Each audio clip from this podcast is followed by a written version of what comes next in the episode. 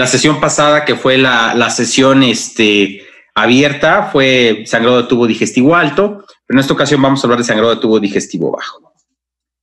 Entonces, bueno, llega al servicio un hombre de 80 años de edad que no tiene antecedentes de importancia, acude porque tiene cuatro días con hematoquesia, es decir, las, las heces con, junto con sangre. A la exploración física está bastante estable, latea en 160, frecuencia cardíaca de 65, restos sin agregados. ¿Ok? Entonces es bastante, bastante directo lo que es el caso. La primera pregunta es, ¿cuál es el primer paso en tu tratamiento? A, que lo ingreses a colonoscopía. B, iniciar infusión de inhibidor de bomba de protones. C, iniciar ABC de la reanimación. O D, desfibrilación cardíaca. Vamos a dar unos segundos para que puedan contestar. Están pidiendo el link en lo que...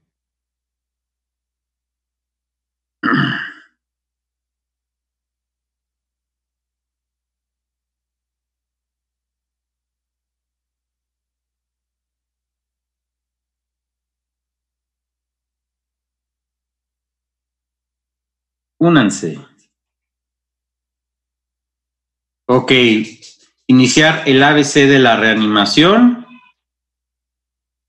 Esa es la respuesta correcta, exactamente. Muy bien, muy bien, muy claro. Eh, recuerda que los pacientes pueden tener este neumotórax atención, pueden tener apendicitis perforada, independientemente que tú sepas cuál es el tratamiento definitivo, siempre el evaluador va a querer saber si conoces qué es el ABC de la reanimación.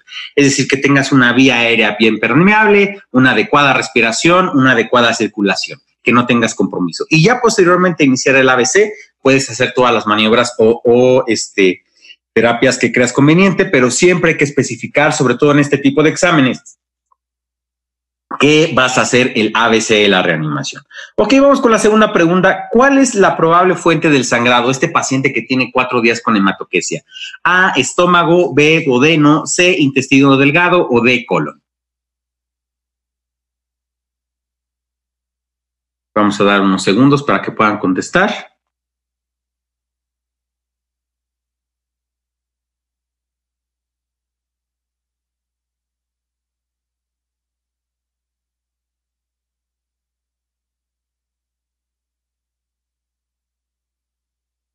Segundos.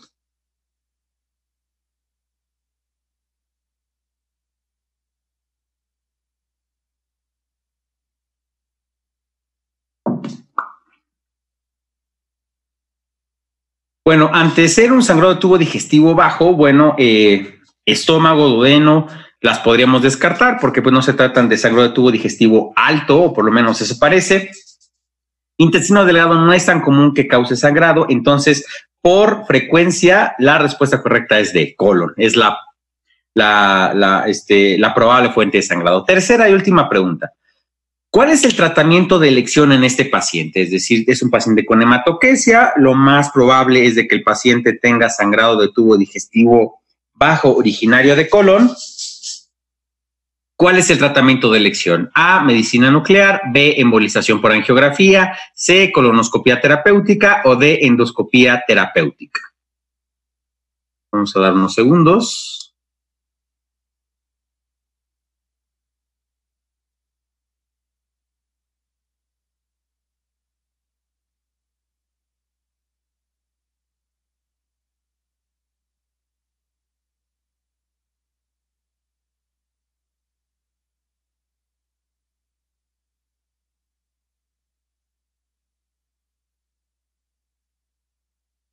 Ok, algunos ponen que sí. La respuesta correcta exactamente es una colonoscopía terapéutica. Vamos a hablar específicamente cuándo utilizar medicina nuclear, cuándo la respuesta correcta es embolización por angiografía, eh, pero la respuesta correcta y la forma de poder tratar y hacer el diagnóstico de cualquier eh, sangrado de tubo digestivo, tanto alto como bajo, es una endoscopía y específicamente en este caso una colonoscopía terapéutica. ¿Ok? Bueno, entonces eh, recuerden que el sangrado de tubo digestivo lo habíamos clasificado en alto y bajo.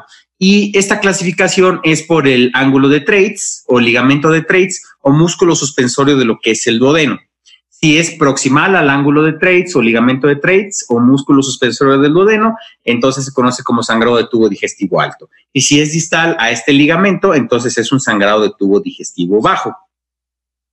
Recuerda que el 10% de los sangrados de tubo digestivo bajo son, o sea, que parece que tiene un origen de sangrado de tubo digestivo bajo, es decir, que las evacuaciones tengan datos de hematoquesia, eh, o que tengan eh, datos de sangre bastante fresca, entonces el 10% pueden ser por sangrado de tubo digestivo alto. Entonces lo vas a ver mucho en la práctica clínica, eh, también es importante considerarlo en los exámenes, que va a ser necesario no solamente hacer la colonoscopía, sino que se, y no, sino que se te puede escapar un 10% de los casos en los cuales este, el, el que tú piensas que es un origen aparentemente bajo, en realidad sea un origen eh, de sangrado de tubo digestivo alto. Y esto sucede solamente en el 10% de los casos. 95% de las veces el origen del sangrado de tubo digestivo bajo va a ser colon.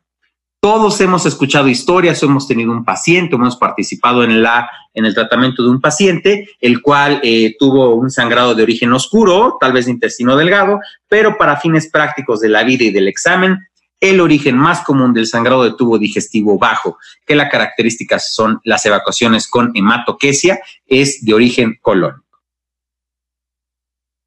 La presentación clínica del sangrado de tubo digestivo bajo va a ser hematoquesia, la hipotensión ortostática y la taquicardia. ¿Ok? Entonces, eh, puede haber otras manifestaciones, pero por lo general la viñeta te va a decir esto, que las sangres están eh, junto con heces o tiene sangre fresca en las evacuaciones. El paciente tenga hipotensión ortostática, que esto es algo que le gusta mucho a los americanos cuestionar.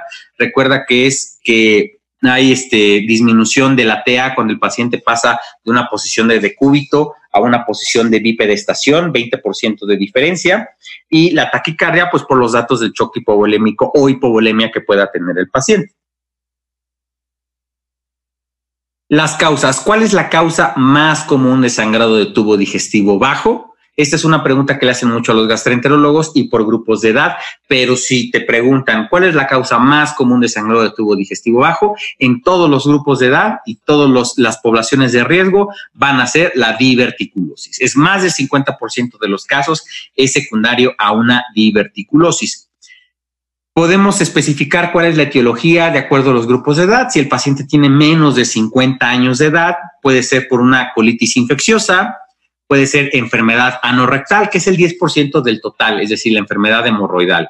Y también la enfermedad inflamatoria intestinal. Pero las viñetas, sobre todo en, en, los exámenes, si te quieren llevar a lo que es una enfermedad inflamatoria intestinal, te van a poner que es un paciente que tiene fiebre, que es joven, que tiene datos de, mal, de desnutrición o de malnutrición entonces te va a llevar por ahí la viñeta. Pero de forma general no hay que descartar la enfermedad anorrectal y la colitis infecciosa en los pacientes que son menores de 50 años de edad. Perdón, tenemos otra, a un invitado. Si los pacientes tienen más de 50 años de edad, entonces las causas más comunes van a ser diverticulosis, que es, como les mencioné, más del 50% de los casos, Existe también otra causa que son las angioectasias o también conocidas como telangiectasias. Realmente se sobreestimó mucho cuál era eh, eh, el, porcentaje que contribuía para el sangrado de tubo digestivo bajo, pero realmente no es tan común. Eh, corresponde solamente al 5% total de las causas. Y es muy raro, y esto los endoscopistas hacen mucho hincapié, si se sospecha del sangrado por una angioectasia o una telangiectasia, que son sinónimos, es raro ver una de estas malformaciones vasculares, muy común en la población de edad de adultos mayores, que esté en sangrado activo. Es muy raro observar eso. Es decir, puede ser que el paciente tenga, tuvo sangrado por una angiectasia, una telangiectasia, y cuando tú haces la colonoscopía no logras identificar el sitio de sangrado es muy difícil verlas en forma eh, sangrado activa. Entonces, esto también es importante porque en exámenes previos se ha preguntado qué hacer ante una telangiectasia o angioectasia que se encuentra en el colon. ¿Ok? Eh, la respuesta es, si no tienes sangrado activo, la respuesta es nada. Porque pues, no hagas nada, no le intervengas, no lo operes, no le apliques ningún tipo de tratamiento, porque no es tan común que sean las causas de sangrado, ¿ok? Entonces, tenlo muy en cuenta porque esto sí se ha preguntado previamente en el examen nacional. También eh, el sangrado puede ser secundario a una neoplasia, tanto benigna como maligna. Es el 7% de los casos. De hecho, es, como puedes observar, mucho más común que sangre una neoplasia, ya sea un pólipo o un carcinoma de colon, que una angioctasia o una telangiectasia. Entonces, dentro de la investigación del sangrado de tubo digestivo bajo, puede ser que encuentres un pólipo y esto, y esto provocarte eh, que sea el secundario del sangrado de tubo digestivo bajo. Y por último, la isquemia, que no es tan común en la población. Eh, recuerda que la isquemia se conocía antes como angina abdominal, es decir, son esto, eh, si el examinador te quiere llevar a que contestes que es una isquemia mesentérica, el, examinador te va a poner una viñeta que es un paciente adulto mayor que tiene varias comorbilidades, principalmente cardiopatía isquémica, dislipidemia, y que es un paciente que después de comer tiene dolor abdominal, ¿ok? Y esto es por el gran eh, requerimiento de flujo sanguíneo que requiere el sistema intestinal para poder procesar los alimentos. Entonces, eh, las causas más comunes de toda la población es la diverticulosis, y eh, de forma secundaria van a estar lo que son la enfermedad anorrectal, las neoplasias y las angioctasias. Recuerda que las angioctasias o telangiectasias, si no están en sangrado agudo, no las debes de tratar y es mucho más común el sangrado por pólipos o carcinoma de colon que por las angioctasias o telangiectasias. El estudio diagnóstico, como bien lo mencionaron en, el caso clínico, va a ser una colonoscopía. Y recuerda que la colonoscopía eh, se utiliza para observar todo lo que va a ser el tracto del tubo digestivo bajo y va a llegar hasta la válvula ileocecal. Es muy importante para poder eh, de manera efectiva hacer un diagnóstico y una, una terapia es la preparación del colon. No es como la endoscopía, que solamente se deja en ayuno al paciente, sino por los restos de materia fecal. Es importante preparar el colon. Existen diferentes protocolos de preparación. Hay unos protocolos mucho más cortos cuando es eh, de mayor necesidad hacer la colonoscopia lo más pronto posible y por lo general utilizamos diferentes tipos de laxantes o purgantes para eh, quitar la materia fecal del colon y que el colonoscopista pueda trabajar de una forma mucho más este, sencilla. ¿Ok? Entonces, el estudio diagnóstico por definición y que te va a ayudar en casi el 90% de los casos va a ser realizar una colonoscopía y con esto vas a poder eh, visualizar cuál es la causa del sangrado. Ahora, ¿qué es lo que sucede cuando por colonoscopía no puedes eh, hacer el diagnóstico? Vamos a apoyarnos del uso de la medicina nuclear. La medicina nuclear va a utilizar una técnica que es con eritrocitos marcados con tecnesio, esto se va a inyectar en el paciente y se va a poder determinar eh, la causa del sangrado. Estas diapositivas ya están disponibles en, este, nuestra plataforma. El día de hoy eh, subimos este video junto con las diapositivas, pero quiero que te enfoques en las flechas. Aquí está la referencia por si la quieres eh, posteriormente revisar. Aquí en las flechas nos marcan, aquí hay como un palito que se puede observar. Posteriormente hay un flujo retrógrado y aquí tenemos el sitio de sangrado, ¿no? Entonces, este es un caso muy representativo de lo que es este, de lo que es un sangrado de difícil, de difícil, este, de, difícil identificación, ¿ok? Entonces, este, como les mencioné, eh, utilizamos nosotros la medicina nuclear cuando el paciente no se puede identificar el sitio de sangrado por colonoscopía y se utilizan eritrocitos marcados con tecnesio. Hay un porcentaje de los sangrados de tubo digestivo bajo en los que lamentablemente no podemos identificar la causa.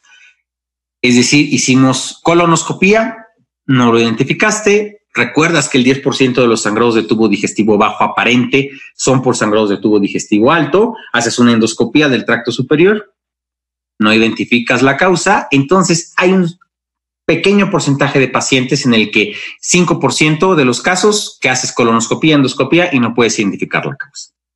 Para esto vamos a utilizar una cápsula. La cápsula, la cápsula es, eh, es una pastilla, que, bueno, un dispositivo que tiene la forma de una pastilla, como lo pueden ver en la imagen, de unos 25 milímetros, es decir, es muy, muy pequeña. Y esta cápsula se utiliza para identificar sangrados de tubo digestivo del intestino delgado. Como te menciono, no es algo que sea muy común, es cuando falla con la colonoscopía o con la endoscopía, obviamente que no ponga en peligro la vida de los pacientes, este, el, sangrado, pero utilizamos la videocápsula para poder identificar a través del tracto del intestino delgado eh, cuál es el sitio eh, de, el sitio de el probable origen del sitio de sangrado. También existen los enteroscopios, me están preguntando. Sí, los enteroscopios también se utilizan. Eh, no en todas partes están disponibles. Los que los tienen muy eh, desarrollado estas técnicas son los japoneses específicamente. Mucha gente del país se va a entrenar a Japón para el uso de los enteroscopios y no es tan, sencillo de usar. Eh, se hizo un entrenamiento especial y pues recuerda que la longitud del intestino delgado puede ser hasta de 8 metros. Entonces, realmente son estudios bastante, bastante invasivos y que necesitan un expertise. Y bueno, para de estas formas podemos ver esta, la videocápsula, graba las imágenes, el intestino delgado y puede identificar o no el sitio de sangrado. Ok, otro recurso que tenemos es la angiografía, que no solamente es diagnóstica, sino que también es terapéutica. Es decir, podemos embolizar el sitio de sangrado y con esto parar lo que son eh, las pérdidas hemorrágicas. Pero cuando en el examen va a ser la respuesta correcta, usar angiografía. Ya hablamos de las colonoscopías, ya hablamos de la videocápsula, de la medicina nuclear cuando se utiliza, cuando la respuesta es angiografía. La respuesta es cuando el paciente tiene un sangrado masivo y que no puede ser controlada por una colonoscopía. Que esto quede muy claro.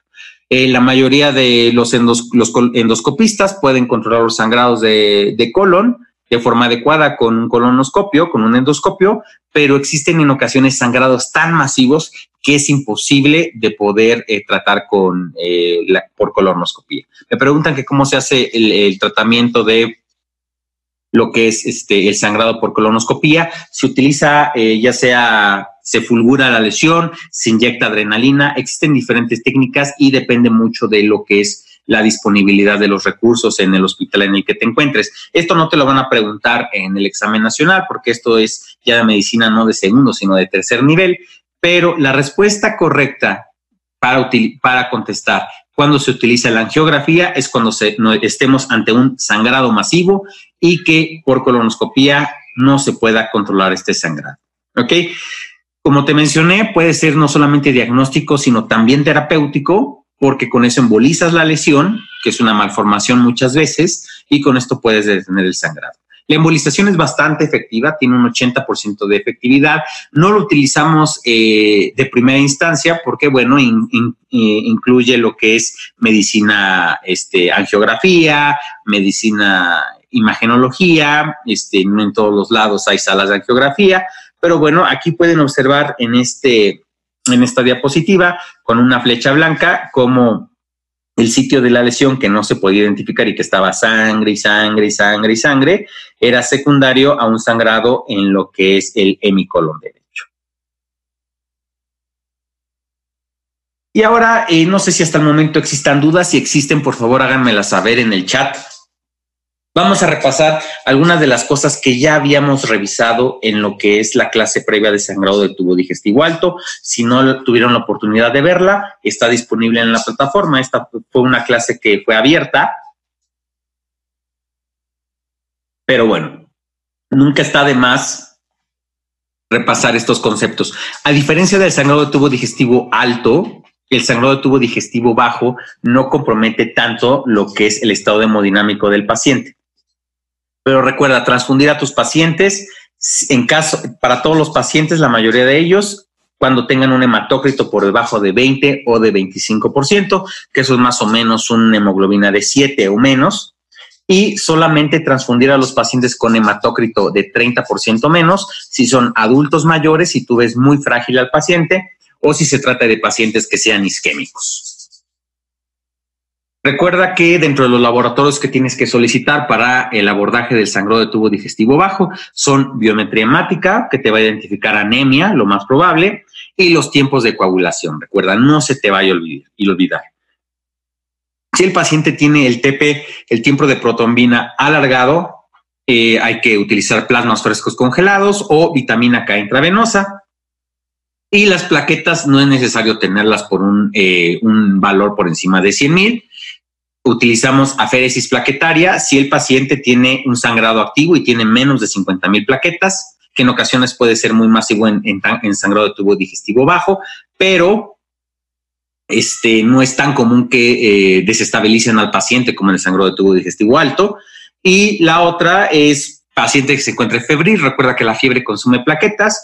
Tienes que mantener una fericis eh, unos niveles por debajo, por encima de 20 mil, perdón, si el paciente se encuentra con fiebre. O si el paciente se encuentra febril, puedes incluso este, tener al paciente con plaquetas por debajo de 10 mil y la mayoría de los endoscopistas son bastante hábiles y no va a haber ningún problema, solamente hasta que tengan bajo por debajo de 10 mil. No sé si hasta aquí existe alguna pregunta por parte de, los asistentes. Recuerden que esta clase se está grabando en vivo para su posterior revisión. Entonces, mientras piensan en alguna pregunta que realizar, recuerden el sangrado de tubo digestivo bajo, la, el órgano, eh, el órgano que va, va, a provocarlo va a ser el colon, en más del 95% de los casos.